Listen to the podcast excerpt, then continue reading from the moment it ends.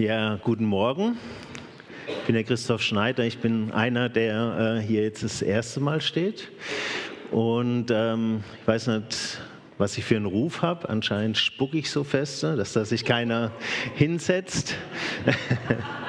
Aber ähm, ich hoffe, ähm, ihr hört mich, auch wenn ihr so weit weg sitzt. Ich bin das noch nicht so gewohnt. Ähm, ich habe ein Thema mitgebracht, ähm, was mich ja schon länger immer wieder beschäftigt. Ähm, es geht um Nachfolgen und es kam mir gerade auch durch diese Chosen-Serie so ganz neu wieder so ins Bewusstsein, was diese Jünger, die Jesus nachgefolgt sind, eigentlich für Personen waren. Und ähm, muss sagen, für mich waren das eher so immer, war so normal, so die Bilder, Bibelbilderbücher, die man kennt, das waren immer so alle gleich hier zwölf Männer, ähnlich, sehr ähnlich irgendwie so vom Aussehen, aber eigentlich sind es doch sehr unterschiedliche Charaktere. Und ich habe mir das ein bisschen überlegt oder bin da mal ein bisschen eingestiegen, was waren das für Leute, was ist überhaupt ein Jünger, was ist Nachfolgen und da möchte ich euch mit reinnehmen. Ähm, noch so als kleine Randbemerkung, also ich habe noch nie irgend so eine Bibelschule gemacht oder Theologe. Wenn ich da irgendwas Falsches sage, könnt ihr gerne äh, auf mich zukommen, dann können wir das vielleicht dann korrigieren. Ähm, aber ich denke, ähm, ich habe versucht, mich da an die Bibel zu halten. Von daher hoffe ich, dass ich da nichts Falsches sage. Ähm, zu Beginn möchte ich noch kurz mit uns beten.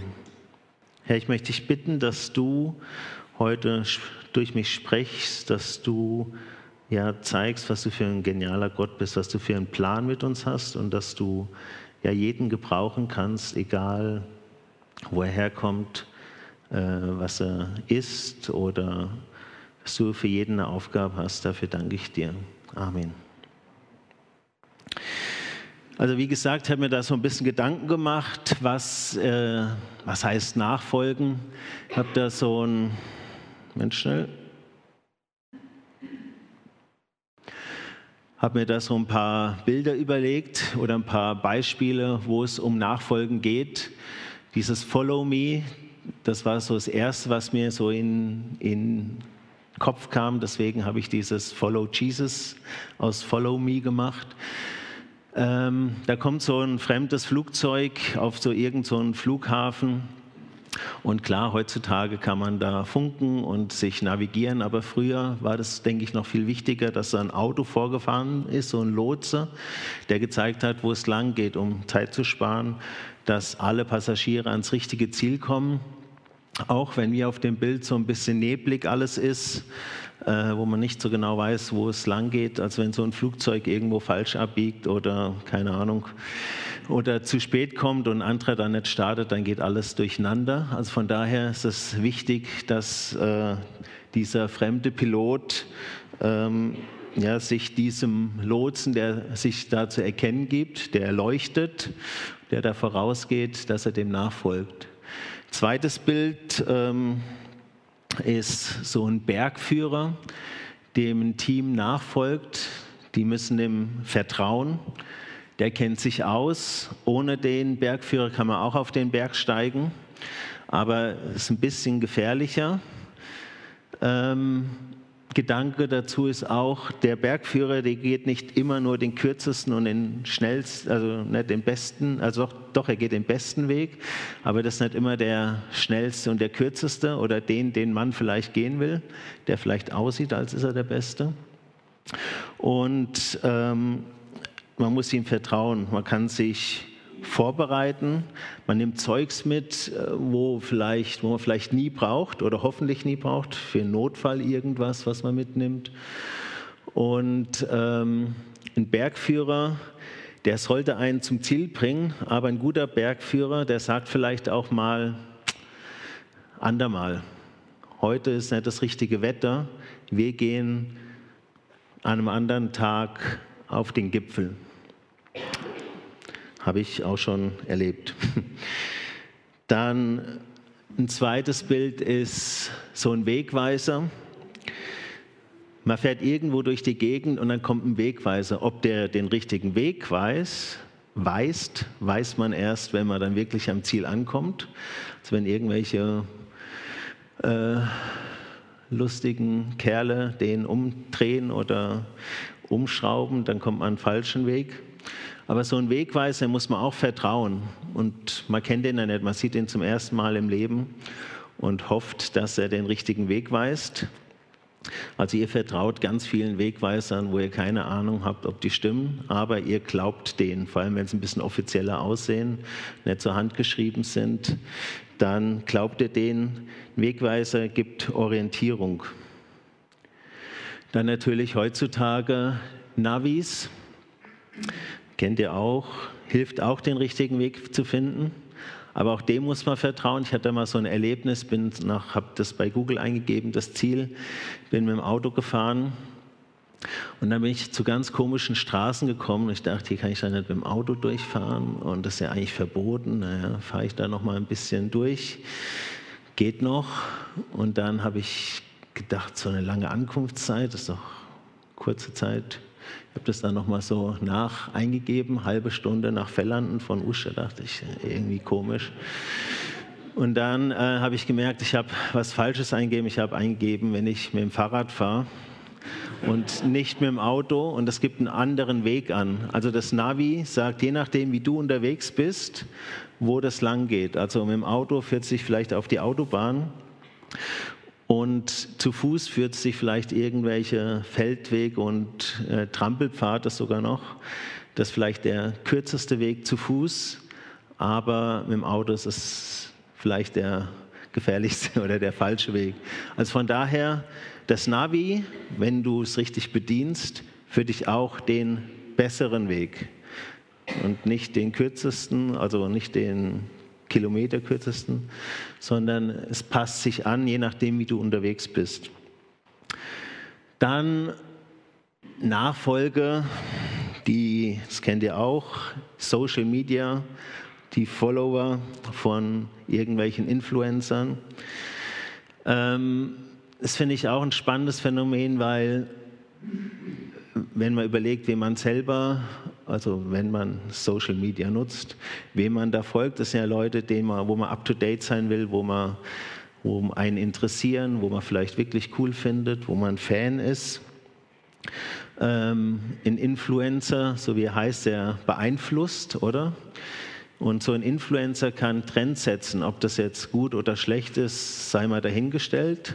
Aber es gibt auch positive Beeinflussung oder negative Beeinflussung. Aber ähm, es ist eine spezielle Welt oder die zeigt relativ viel, äh, wie Menschen funktionieren. Es geht um Anerkennung. Und äh, das fand ich auch noch so spannend mit dem Gedanken vom Nachfolgen. Und dann natürlich noch, da habe ich kein Foto, die Fußballfans. Das ist äh, heute Morgen am Tisch diskutiert worden. Aber das ist auch eigentlich, es gibt Fans, die stehen zu ihrer Mannschaft, auch wenn sie äh, vielleicht andere gerade nicht so cool finden. Es gibt Fans, die bleiben treu, es gibt Fans, die wechseln die ganze Zeit. Aber es sind oft Leute, die relativ viel Einsatz geben für irgendwelche Leute, die Fußball spielen. Obwohl unterschiedliche Mannschaften, unterschiedliche Trainer, immer bleibt seinem Verein treu. Und dann noch ein Beispiel äh, ja, aus der Bibel auch oder was oft in der Bibel auch gebraucht ist, die, das Beispiel vom guten Hirten. Der Hirte, der das Beste für seine Schafe will, der weiß, wo die besten Weiden sind, der die Schafe beschützt, der ähm, auch mal ein Schaf sucht, wenn eins abhaut, der seine Schafe kennt und der vorangeht. Und die Schafe, die, wenn sie nicht ganz so dumm sind, folgen sie dem einfach und äh, schauen, dass sie bei ihm bleiben, weil dann wird es ihnen gut gehen. Das sind so Bilder, die mich auch bei der Vorbereitung auch sonst immer wieder beschäftigt haben. und wo, denke ich, ganz viel gute Beispiele gibt, was es heißt, äh, nachzufolgen. Jetzt die Frage, wer folgt nach oder für wen ist Nachfolge gedacht? Und da gibt die Bibel also ganz viele verschiedene Antworten, also immer die gleiche, aber äh, an verschiedenen Stellen. Und zwar gibt es äh, immer wieder euch oder alle oder es sind alle berufen oder alle dürfen nachfolgen, alle sind eingeladen. Und das ist zum Beispiel eine Bibelstelle aus dem 1. Petrus 2, Vers 21, der eigentlich für Sklaven äh, geschrieben wurden. Also auch die Sklaven, die damals noch einen ganz niedrigen Stand hat, die wurden damals auch eingeladen, äh, von Gott berufen zu sein, äh, ihm nachzufolgen. Und ganz bekannt ist auch der Missionsbefehl. Und den möchte ich mit euch kurz durchgehen, weil der hat, finde ich, äh, ganz verschiedene spannende Aspekte. Ich lese das kurz vor und werde dann zu den einzelnen Sachen oder unterschrieben, äh, unterstrichenen Wörter was zu sagen. Der Missionsbefehl ist ja nach der Auferstehung oder kurz bevor Jesus in den Himmel aufgefahren ist, äh, ist dieses Ereignis gewesen. Und die elf Jünger gingen nach Galiläa zu dem Berg, den Jesus ihnen genannt hatte. Als sie ihn dort sahen, fielen sie vor ihm nieder, einige aber hatten Zweifel. Also die waren jetzt schon teilweise drei Jahre mit Jesus unterwegs, haben schon Wunder erlebt, die Kreuzigung, Auferstehung, alles Mögliche, haben ihn wieder erkannt als auferstandenen Jesus. Und da steht, einige aber hatten Zweifel. Das fand ich noch recht speziell, dass das immer noch so menschlich war, dass die Leute immer, also dass die Jünger immer noch, obwohl sie so viel erlebt haben, dass sie trotzdem, ja, einige sogar noch Zweifel hatten. Und Jesus ging auf die Jünger zu, also er geht auf, auf die Jünger zu und sprach, ich habe von Gott alle Macht im Himmel und auf Erde erhalten. Also hier proklamiert er nochmal seine Macht, seine Stärke und das, was wir vorhin auch gesungen, haben, dass, dass Gott so ein allmächtiger Gott ist. Und er sagt mal, ich weiß, wo es lang geht, ich habe die Macht, ihr könnt mir vertrauen, ich bin ja, dafür oder ich bin ein Vorbild, euch auch voranzugehen. Und dann sagt er, deshalb geht hinaus in die ganze Welt und ruft alle Menschen dazu auf, meine Jünger zu werden. Also er sagt nicht nur so eure, euer Umfeld, was er gut kennt, sondern er sagt, geht raus und geht in alle Welt und alle Menschen, also nicht nur die Juden. Das war früher, die Juden haben, waren wirklich auch sehr für sich, haben wirklich auch die Heiden eigentlich ähm, ja, nicht so wirklich ähm, beachtet. Und er sagt, alle Menschen, äh, na, meine Jünger zu werden, also nachzufolgen. Tauft sie auf den Namen des Vaters und des Sohnes und des Heiligen Geistes. Lehrt sie alles zu befolgen, was ich euch aufgetragen habe. Ihr dürft sicher sein, ich bin immer bei euch, bis, an das, e, oder bis das Ende der Welt gekommen ist. Er gibt dann auch den Auftrag, wie man aus, oder wenn man andere zu Jüngern macht, wie man, was es heißt, nachzufolgen, dass man sie lehren soll, taufen soll. Und am Schluss sagt er nochmal, und ich bin immer bei euch, also ich gehe mit, ich helfe euch, ich gehe voran, ich bin da, auch wenn ich äh, vielleicht nicht mehr als Person dann da war, aber er hat uns dann den Heiligen Geist geschickt, um immer bei uns sein zu können. Und ähm, das finde ich eigentlich stark, dass er aus den Jüngern, die ihm gefolgt sind, eigentlich wieder, sag mal, Menschen macht, wo andere nachfolgen können oder, die, oder wo diese Nachfolge wieder weitergegeben werden kann. Und Jesus hat ja ein spannendes Team rekrutiert, da komme ich nachher noch zu. Und bevor wir da in dieses neue Thema einsteigen, wie wird so ein Team zusammengestellt von Jesus, möchte ich euch bitten, eure Handys mal kurz vorzunehmen. Und Jesus geht ja da oder fährt jetzt auf in den Himmel. Er lässt da sein Team zurück, was jetzt eigentlich das, was er angefangen hat, weiterbauen soll. Also, sag ich mal, die Welt retten, sage ich mal, ein Weltretterteam. Und meine Frage ist, äh, wie würde für euch das perfekte Weltretterteam auf, aussehen? Wer müsste da drin sein oder mit welchen Fähigkeiten? Ihr könnt auch Fähigkeiten reinschreiben, wenn ihr keine Person habt.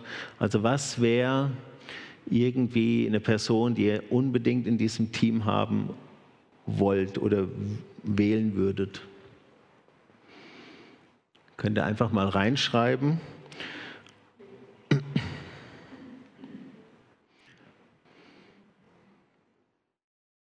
Genau. Da kommen äh, spannende ähm, Ergebnisse, aber eigentlich ähm, ist sehr oft so, wenn man so ein Team hat, muss man ja für verschiedene ähm, oder so ein Team hätte, da müsste man sogar ganz verschiedene Eigenschaften haben, um für die unterschiedlichsten Aufgaben und Herausforderungen irgendjemand zu haben, der da besonders äh, die Aufgabe lösen könnte. Und ähm, ich kann mich erinnern, in der Gemeindefreizeit hat man doch, also am Gemeindewochenende in Sevis hat man auch so ein Spiel, wo wir ganz unterschiedliche Aufgaben äh, machen mussten. Und da war es gut, wenn man irgendwie einen kleinen sportlichen Jungen hatte und, oder Mädchen, wenn man irgendjemand hatte, der gut in Sprachen war, irgendjemand hatte, der gut in, äh, sich auskannte, gut rechnen konnte. Und ähm, und von daher ist es immer spannend, wenn man ja, so ein Team auszusuchen, damit man ein richtiges Team hat. Also danke schon mal.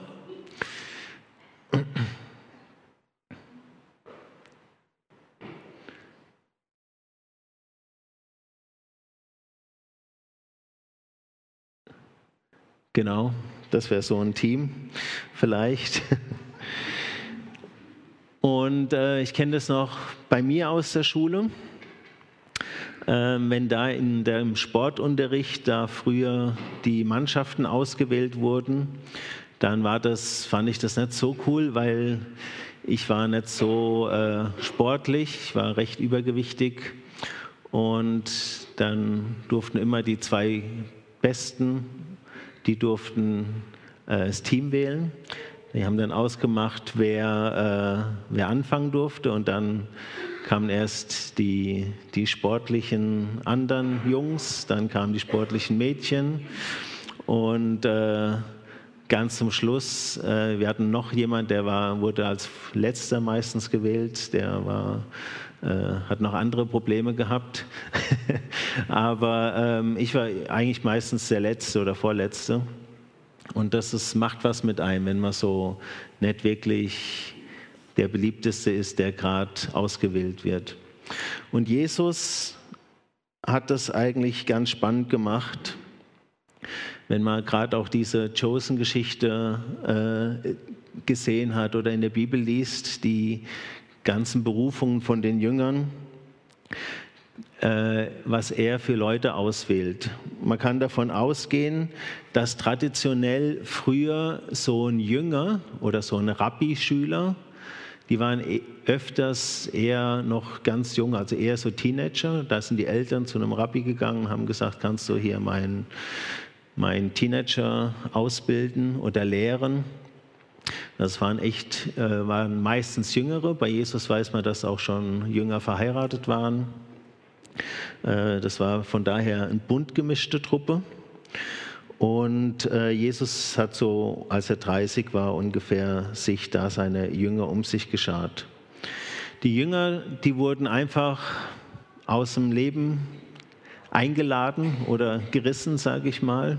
Die sind einfach mitgekommen, die mussten keinen Test machen, die mussten keine Aufnahmeprüfung machen.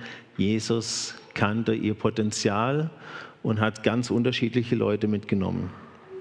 Interessant ist auch, dass es fünf, äh, zwölf waren. Man sagt so Teams maximal 15, dann muss man schon wieder trennen. Also von daher, das entspricht noch heutig, heutigen äh, Teamforschung oder ich weiß nicht, wie man dazu sagt, aber so ist heute immer noch so. Und Jesus hat ganz spezielle Leute ausgesucht. Ich habe die mal hier alle aufgelistet. Simon und Andreas. Äh, Simon ist der, der später ein Petrus wurde. Dann Jakobus und Johannes, Sohn vom Zebedeus, waren eigentlich auch Geschwister. Der Johannes äh, also war der Verfasser vom Johannesevangelium. Dann Philippus, Bartholomäus, Thomas, von denen weiß man nicht so viel. Die hätte ich jetzt bei einem Quiz auch gar nicht gewusst, dass die Jünger sind, so vom Namen her. Die sind nicht so bekannt. Dann Matthäus, der auch Zöllner genannt oder ehemalige Steuereintreiber, der Verfasser vom Matthäusevangelium. Dann Jakobus und Thaddäus. Ich nehme an auch, dass die Brüder waren. Also man sieht da schon drei Brüderpaare. Das ist wahrscheinlich nicht immer ganz so unkompliziert gewesen. Dann äh, Simon und Judas Ischariot. Und die zwei sind auch noch spannend.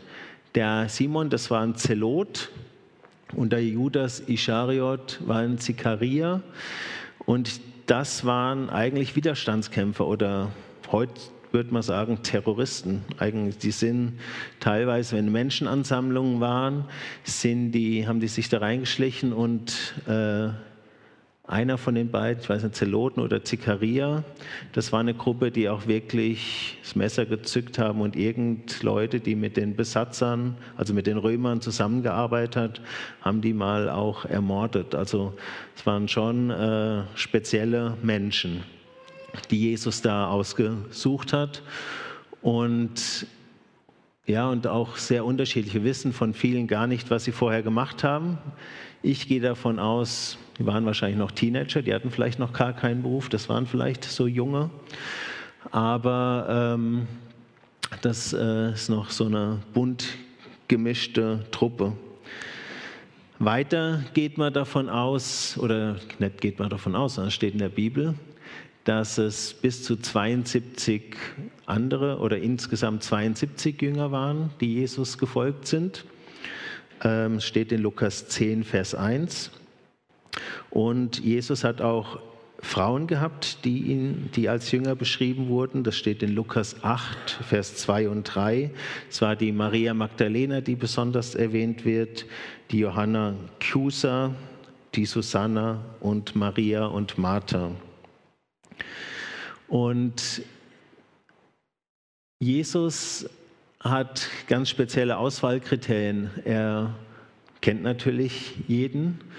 Das wissen wir manchmal nicht so gut. Wir müssen das manchmal anders machen mit irgendwelchen Tests. Aber Jesus wusste es eigentlich, was in den Einzelnen steht. Er geht auf die Leute zu, das war früher auch nicht so normal. Er ist, hat man früher einen Rabbi, an, einen Rabbi angefragt, ob man gelehrt werden kann, aber Jesus lädt die Leute selber ein. Er verspricht auch keine Sicherheit oder Wohlstand, er ermutigt und lehrt und er wählt diese speziellen Leute, die ich vorhin erwähnt habe, also diesen Matthäus, der nicht so angesehen war, dann Thomas, der ja auch als Zweifler ging, das zieht sich auch durch die, ganze, durch die ganzen Geschichten. Ähm, Petrus, ein sehr impulsiver, emotionaler, äh, emotionale Person. Und äh, ja, dann auch äh, diese Terroristen, sage ich mal, das ein bisschen zuzuspitzen, und, aber auch ganz unauffällige, von denen man gar nicht viel hört und weiß, die einfach mitgegangen sind. Und diese, Aus, oder diese Leute, die Jesus auswählt, diese besonderen Leute, es zieht sich eigentlich durch die ganze Bibel. Also Jesus, äh nicht Jesus, Gott gebraucht von Mose oder noch von, von Adam bis heute ganz spannende Leute. Und es gibt da sowas, das habe ich ähm, schon länger mal gefunden. sind so äh, wichtige Persönlichkeiten, die Jesus oder die Gott gebraucht in der Geschichte der Bibel. Also Noah, der äh, als die Arche gelandet ist, ein Alkoholproblem hatte. Abraham extrem alt war. Jakob war ein Lügner. Lea wurde als hässlich bezeichnet. Josef war ein Träumer. Mose stotterte und war ein Mörder. Rahab eine Hure. Jeremia war zu jung. David hatte eine Affäre und war auch ein Mörder. Elia war selbstmordgefährdet. Jesaja predigte nackt, mache ich heute nicht. Jona war feige und Ruth war Ausländerin. Geht er noch weiter? Petrus war ein Zweifler, Maria minderjährig schwanger. Die andere Maria war faul. Ähm, Maria Magdalena war vorher besessen. Zachäus war zu klein. Paulus, ein Christenverfolger und so weiter. ähm, was da wirklich rauskommt und den Satz, äh, den habe ich gefunden, den fand ich sehr schön. Gott beruft nicht die Fähigen, irgendwelche Supermänner oder Superfrauen oder irgendwelche Helden, sondern er befähigt die Leute, die er beruft. Und er beruft alle, also alle auch dich, auch mich. Und das finde ich eigentlich sehr ermutigend, sehr schön. Und wenn, wenn Gott uns beruft oder wir ja, so eine Berufung kriegen oder er sagt, du, da folge mir nach, dann ist es nicht immer nur super cool, das heißt nicht, dass wir dann uns zurücklehnen können und dann werden wir bedient von A bis Z, sondern das bedeutet auch, äh, ja, das kann auch Leiden bedeuten. Das heißt, Jesus sagt das ganz oft, dass wenn, oder in, Psal, äh, in Matthäus 16, Vers 24 steht, wenn jemand mein Jünger sein will, äh, darf er nicht mehr sich selbst in den Mittelpunkt stellen, sondern muss sein Kreuz auf sich nehmen und mir nachfolgen. Das heißt, wenn wir Jesus nachfolgen oder wenn wir Christen sind, wenn wir gläubig werden, dann heißt es nicht, dass wir dann, ja, dass alles dann einfach gelöst ist, sondern es heißt, es gibt nach wie vor auch Schwierigkeiten oder vielleicht sogar deswegen Schwierigkeiten. Und ähm, er möchte aber mit uns gehen. Und er sagt, dass er immer bei uns sein wird, auch wenn es schwierig sein wird. Er wird uns nicht alleine lassen und er wird uns befähigen. Und das sieht man in diesen ganzen äh, Geschichten, gerade von diesen Leuten, die da aufgelistet waren. Das waren spannende Geschichten und Jesus oder Gott ist mit ihnen gegangen.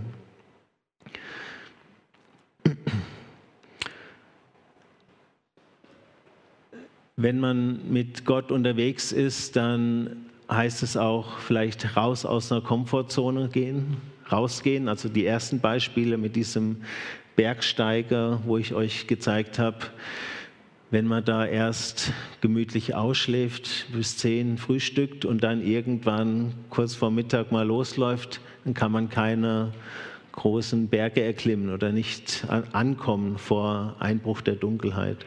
Da muss man früh aufgehen in die Kälte, in die Dunkelheit. Das heißt, äh, man muss raus aus seinem warmen Bett. Ja, mit Menschen ist man unterwegs, die vielleicht nicht die coolsten und tollsten sind. Das ist manchmal schwierig. Äh, das kennt ihr alle. Und es kann auch sehr enttäuschend sein, Menschen enttäuschen und man ist in einem Team unterwegs und gerade auch bei den Jüngern kommt es ja auch gut raus. Die hatten auch nicht immer, hatten es auch nicht immer nur gut miteinander. Dann wird es ein lebenslanges Lernen sein, das ist normal. Das ist wichtig, dass man das weiß, dass man nicht denkt, ja, jetzt bin ich zehn Jahre Christ, jetzt weiß ich alles, sondern dass man immer wieder dran bleibt, äh, ja, sich herausfordern lässt durch andere dann ähm, heißt es auch, ja, Sicherheiten zu verlassen. Das geht ein bisschen in die erste Richtung, in die erste, in die Komfortzone. Und das heißt auch, statt für sich, für andere leben, zu dienen und für andere da zu sein. Und es kann auch Leiden bedeuten. Es gibt äh, extrem viele Länder, in denen ja, Todesstrafe oder andere Sach, also andere Strafen auf äh, einen erwarten, wenn man mit Jesus unterwegs ist. Und das heißt, oder das kann auch heißen, selber Vorbild zu sein. Und das ist ja nicht immer ganz einfach ähm, Vorbild zu sein. Was ist ein Vorbild? Es gibt ja verschiedene äh, Bilder, die man hat bei Vorbildern. Also das können zum einen kann das so ein dunkler Schatten sein von vielleicht ähm, im negativen Sinne ein Vorbild, wo man sagt, so will ich aber nicht sein. Es kann aber vielleicht was Positives sein, wo man sagt, da war jemand ein super Vorbild.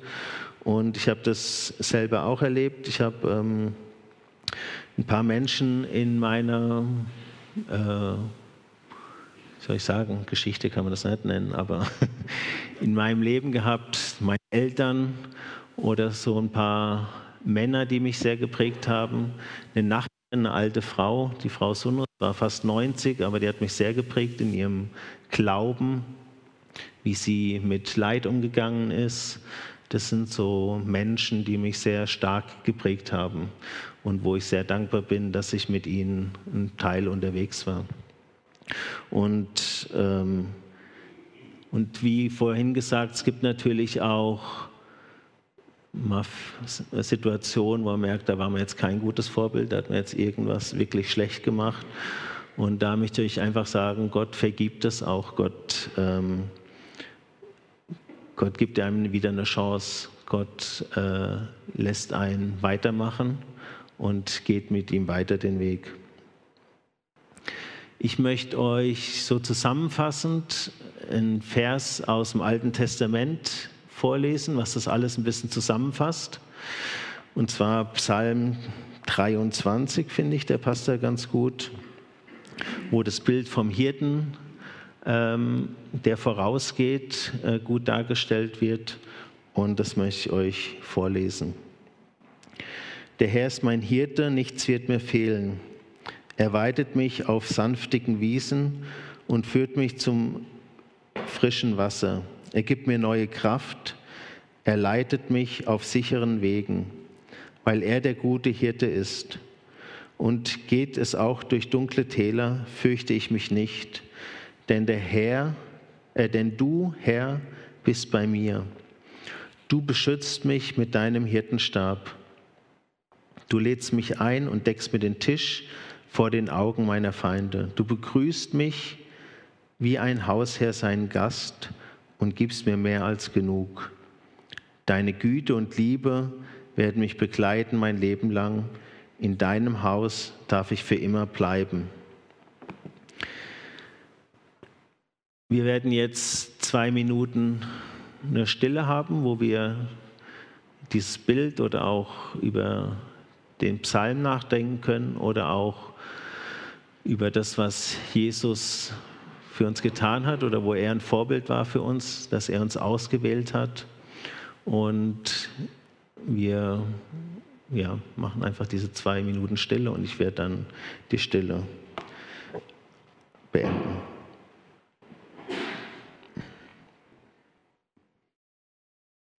Herr Vater, ich danke dir ganz herzlich, dass du uns auswählst, dass du möchtest, dass wir dir nachfolgen. Ich danke, dass du vorausgehst, dass du so ein gutes Vorbild bist, dass du ja jeden annimmst, dass du jeden siehst, dass du jeden befähigst, dass du weißt, ja, was jeder auch in der Lage ist zu tun oder unterwegs zu sein.